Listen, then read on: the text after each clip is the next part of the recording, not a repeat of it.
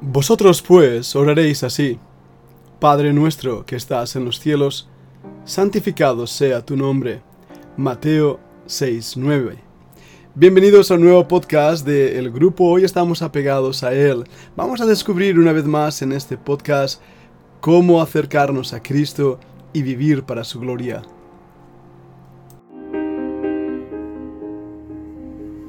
La Fundación Bíblica te invita a participar tanto de esta aula internacional hoy apegados a él, como sus cursos online en mol.fundacionbiblica.com.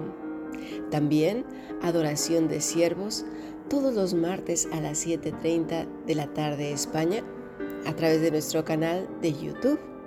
Para cualquier información escribe a fundacionbiblica.gmail.com.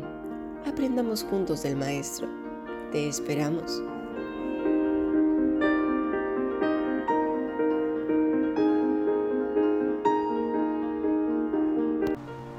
Pues bienvenido una vez más a nuestro estudio bíblico. Esta semana con la doctora Tomasini hemos estado estudiando lo que significa el amar a Dios y lo que significa realmente honrar su nombre. Eh, para poder entender mejor esto, voy a estar hablando en este podcast de cuáles son los nombres de Dios, qué es eso del nombre. En hebreo la palabra nombre es Shem. Es muy interesante notar que había una maldición sobre aquellos que maldecían el nombre de Dios. En Éxodo capítulo 20 versículo 7 es donde dice no tomarás el nombre de Jehová tu Dios en vano. La palabra Jehová en hebreo son cuatro letras, por eso se le conoce como el tetragramatón. Esas cuatro letras eran letras que no pronunciaban los judíos. Y de hecho en algunas Biblias en vez de Jehová se traduce Yahvé, porque la pronunciación está a medias. Jehová es en latín, pero Yahweh sería en hebreo. Esta palabra es el nombre de Dios. Quiere decir yo soy el que soy, el ser de eterna existencia. Cuando los judíos hoy en día ven estas cuatro letras, no la leen, sino que en su lugar dicen la palabra Adonai, que quiere decir Señor o mi Señor. Este pues se convertía en el nombre impronunciable, y muchas veces simplemente se refería a él como el Shem, el nombre de Dios. Nos ayuda a entender más la mente hebrea si podemos entender la cultura para discernir por qué ellos no se atrevían a pronunciar el nombre de Dios. Piensa en un momento en una persona que ames mucho. Piensa en ella. Piensa en su nombre. ¿Verdad que cuando dices su nombre automáticamente te trae a tu memoria y a tu corazón quién es esa persona, cómo es, cómo te trata, cómo te cuida, su carácter, su voz, sus maneras? Todo eso que involucra a esa persona tan especial con la que estás pensando. Bien, ahora piensa en Dios. Es lo mismo. Su nombre indica su carácter, su persona, su trato contigo, sus atributos, sus formas, maneras de actuar, etcétera, etcétera. Y en ese aspecto, la mentalidad hebrea automáticamente lo demuestra a lo largo de su propia cultura. De hecho, es interesante porque, como alguien dijo, no existe un mejor monumento en la historia que el nombre de una persona recordada. Aún en los antiguos registros históricos eh, no quedan registradas las piedras o los memoriales, sino los nombres de las personas. Son como por así decirlo la continuidad del ser de esa persona. El significado de el mismo nombre indica mucho de esa persona.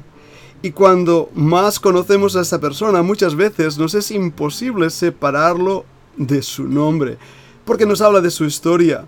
Especialmente cuando hablamos de alguien que ha recibido su nombre por algo en la vida. Tal vez incluso por algo que pasó en el momento de su nacimiento. Los hebreos generalmente daban un solo nombre al niño que nacía, exceptuando las ocasiones donde su familia era muy importante. Entonces añadían ese término Ben. Por ejemplo, Joshua ben David, Jesús, hijo de David. La costumbre, por lo tanto, era realmente algo muy sencillo. Se le daba un nombre simple, pero tenía un significado.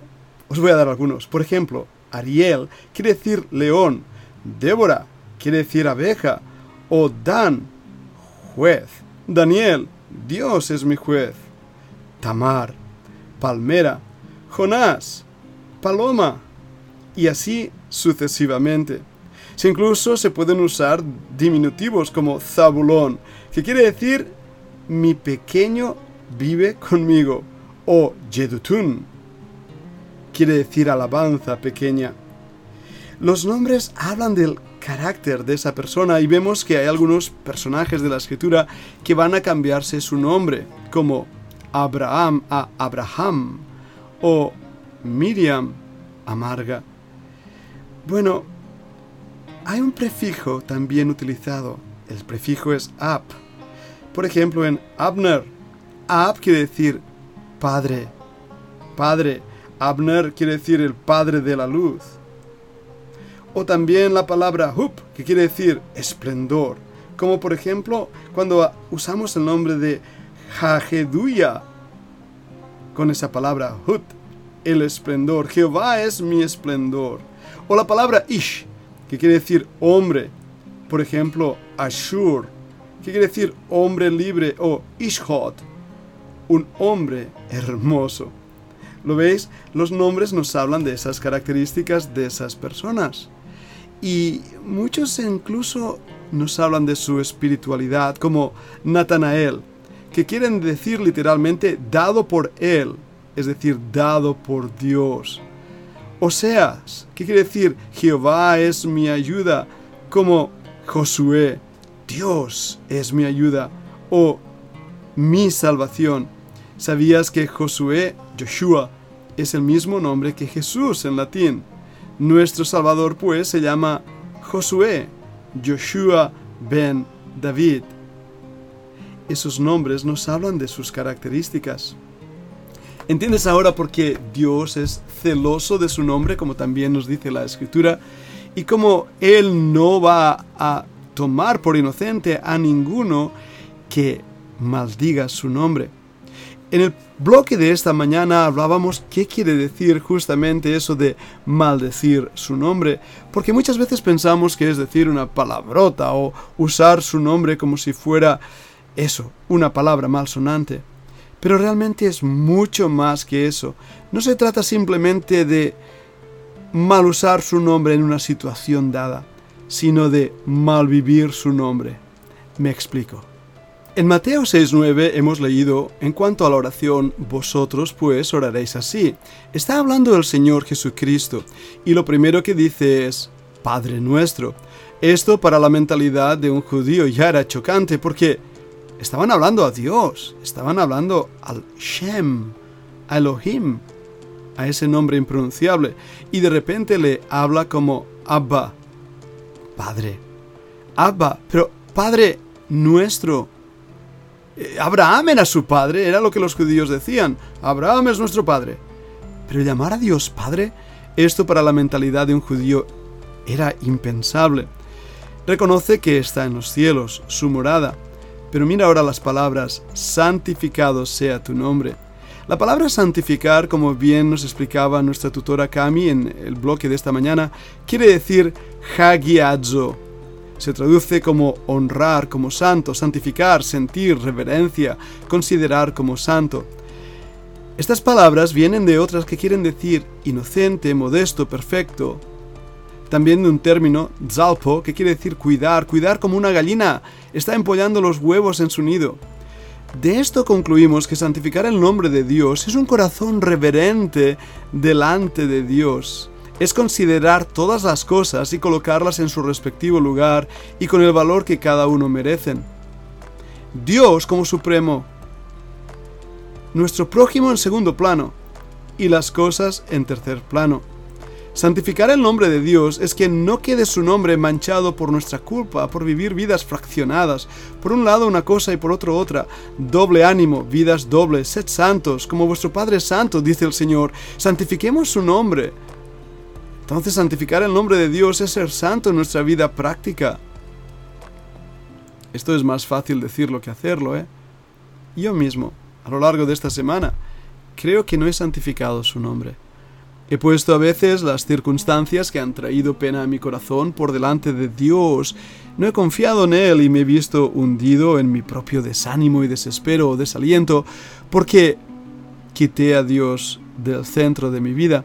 Las circunstancias, las personas, o tal vez yo mismo, tomaron el lugar que solamente correspondía al Señor. ¿Y cuál ha sido el resultado? Bueno, la tristeza, la amargura a veces, el, el apagamiento, ah, la falta de aire, de oxígeno en la vida, porque, porque no hemos puesto a Dios sobre todas las cosas, no hemos santificado su nombre, no hemos pensado en quién es Él y, cuando piensas en quién es Él, y le hablas y le comentas y dices, wow, Padre nuestro, el Dios creador, el Dios que ha hecho todo cuanto existe, el mismo universo, es mi Padre. Es mi Padre puedo llamarle Padre y como a hijo legítimo acercarme a Él y entonces vestirme de su santidad en mi vida. Pero claro, si no sabemos cuál es su nombre, es porque no sabemos cómo es Él, cómo es su persona, cómo es su carácter, cómo actúa, cuáles son sus atributos, su manera de ser, su manera de obrar. Y eso nos lleva, por lo tanto, a una desconfianza enorme porque no le conocemos. Toma un trozo de papel. Hagamos este ejercicio. ¿Cuántos nombres de Dios puedes escribir en esa hoja de papel? Bien. En esa misma hoja de papel escribe qué sabes de Dios. Sus atributos, su carácter. ¿Cómo es Él? ¿Cómo te trata? Bueno, Vamos a hablar en la segunda parte de este podcast de dos temas que creo que son importantes. Vamos a descubrir nombres de Dios y vamos a ver un nombre que es sobre todos los nombres. Te invito a que escuches la segunda parte de este podcast.